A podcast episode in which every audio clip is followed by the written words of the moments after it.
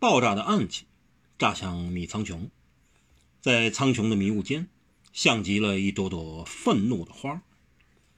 米苍穹发现，从他一出手，一舞棍一使，一切都没有的选择，一切都失去了选择的余地了。他奸笑，出棍，棍是硬的、尖的，然而棍式却是空的、无的。唐七妹发现自己发出的暗器没有爆炸，正确的来说，不是没有爆炸，只是没有了爆炸的声响。他看得见，他爆。他炸，但却寂静无声。他情知自己耳膜，若不是已给对方震破，就是爆炸声，以为敌手听去并不怎么亮的笑声所掩盖。他忽然觉得空，五脏六腑似给同时掏空了一样空，眼前也为之空，青天白日，灰雾满地空。就在这时，米有桥一棍迎头打落。也在此时，唐七妹。全身发出了一种味道，臭味只要对方能闻得到这臭味他就有本事把对方毒倒，因为味道也就是他的暗器。全场有这么多人，但这一味他只向米苍穹发出，别人就不会闻得到，因为他是唐七妹，独孤一位，唐七妹，四川蜀中唐门唐家堡的唐七妹。是他先毒倒了他，还是他先一棒又将他打死？不知，因为期间出了点变化、变故。这变动不大，只不过他们之间忽然多了一个人——张三霸，天机的龙头，霸爹。张三霸可以说是丢了一个脸，他以为米苍穹正攻向他，所以要全力反击。结果不是他让米幼桥打了一个空，而是他自己上了一个当。米公公根本志不在他，是以温饱惨死。张三爸觉得好像是自己一手造成的，所以他绝对不能让唐七妹也命丧在这。他迎上了米苍穹，还有他的一棍朝天。张三爸越是接近那一棍，越是有一种强烈的感觉，那一切都是空的。不存在的，梦幻空花。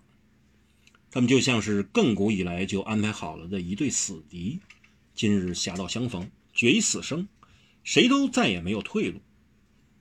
张三爸没有用兵器，什么兵器都没有用。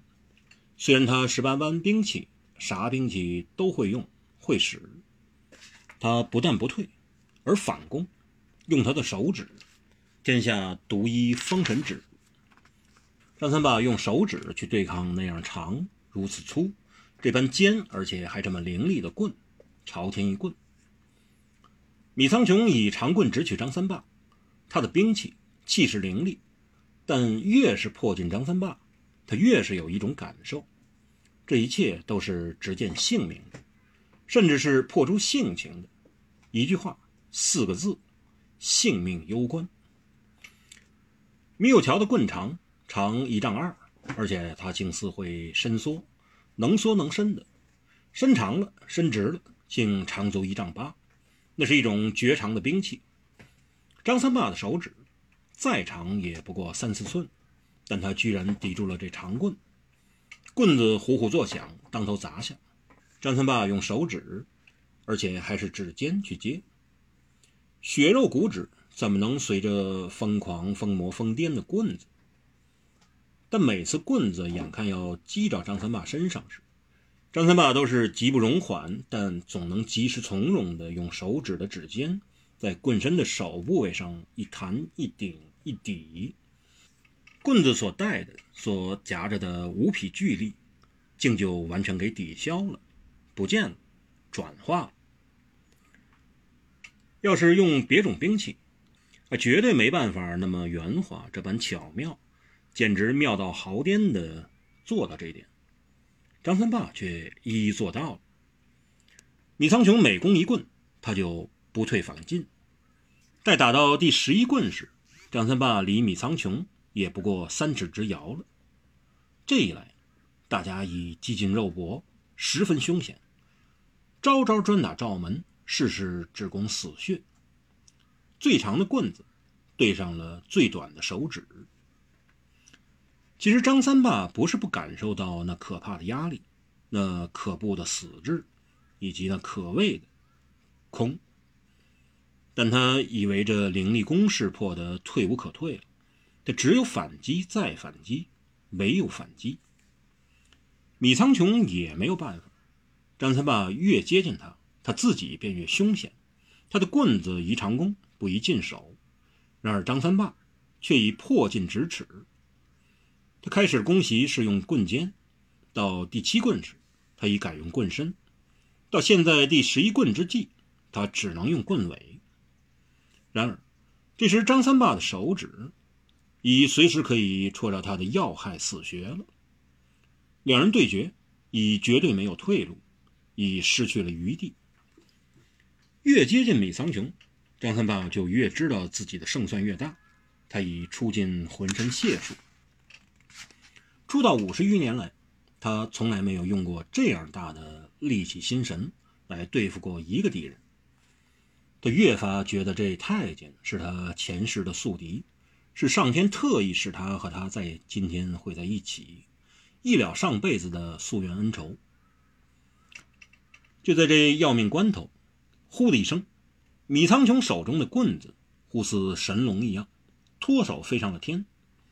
一下子，阳光仿佛给切成了许多片，雾也给打散成了许多块儿。棍子在半空呼啸旋转，打着棍花，像一朵朵盛开的怒花。张三爸不禁抬头，看那飞上天的棍子，他什么时候才落下来？他落下来之时会造成什么伤害？米有桥是故意使他脱手飞去，还是给自己刚才那双指并施了一招鬼神之怒指法震得把不住棍子？这电光石火间。张三爸可有两种选择：一是速退，米苍穹棍已脱手，他已占了上风，得饶人处且饶人，他先退再说。难保米有桥弃棍之后另有杀招，先退定观变也是上策。况且他跟米公公并无私怨。二是急进，趁他失去了兵器，杀了他。放虎归山，对米苍穹这种人杀他的时机稍纵即逝，绝不可放过。何况他曾杀了温饱，这一下，他得要马上决定，攻还是守，进还是退，甚至死还是活？你说呢？